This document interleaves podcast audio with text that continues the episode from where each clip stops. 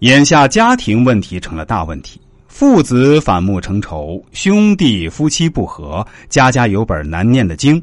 就我所见到的家庭和谐美满的凤毛麟角，究其原因，家道没了。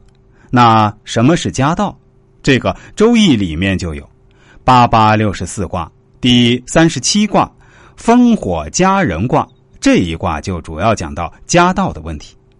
就从卦象上来看，上为巽木，下为离火，木生火，就像上图一样，是个柴火堆的卦象，这就越烧越旺。所以，这首先就告诉我们，家人之间要相生，不要相克。所谓相生，就是互助，你拉我一把，我推他一把，相互提携，这样就很和谐。他说你不行，你说他差劲儿，相互拆台的真不在少数。卦辞曰：“家人立女贞，真实正固。对于一个家庭来说，女人太重要了。”不但是对这个家重要，对整个家族都重要。一个女人会影响三代人，所以家人卦的卦辞就这么一句话：“家人立女贞”，这就讲完了。家人卦的卦辞太简单了，好像说明不了问题，所以孔夫子就进行了详细的注解。彖曰：“家人，女正位乎内，男正位乎外。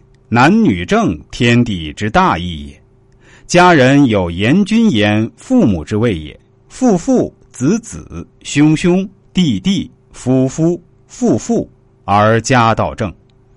正家而天下定矣。女正乎于内，男正乎于外。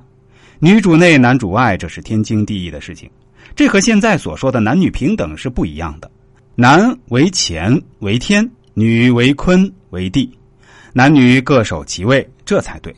现在很多的夫妻问题就是位置搞错了，男主外，女主内，各失其位，这就天翻地覆了。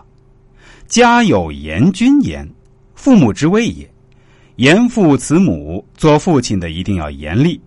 这个严厉不是像贾政那样时刻绷着脸，这个严厉指的是原则及家道。违反了原则家道，那就要严厉，该打就打，该骂就骂。这样一个严厉，所以说父母就是家道的维护者。烽火家人，上木下火，意思是说得有人当木头，有人当火。只有木头或只有火，那都不成事儿。男女正，天地之大义也。注意这个“正”字，这是关键。阴阳配合，刚柔相济，这是正。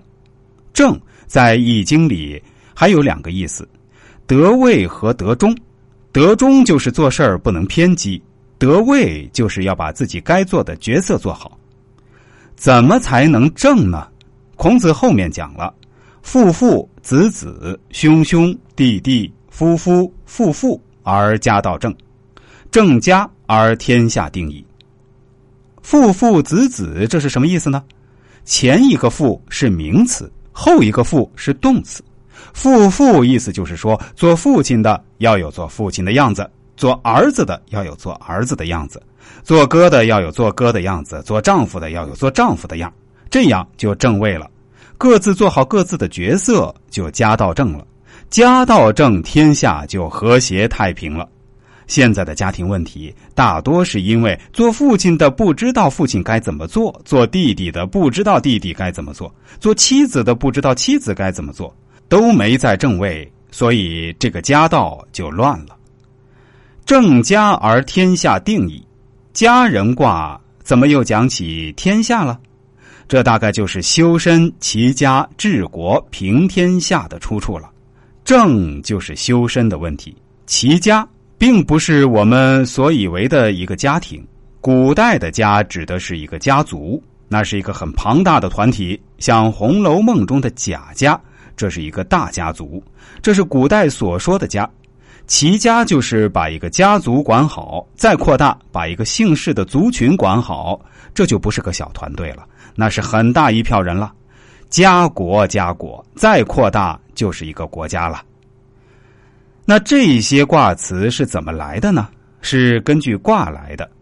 一个卦有六爻，从下往上，第一爻是小孩子，第二爻是妻子。第三爻是近亲，第四爻是兄妹，第五爻是丈夫，最上面一爻是父母。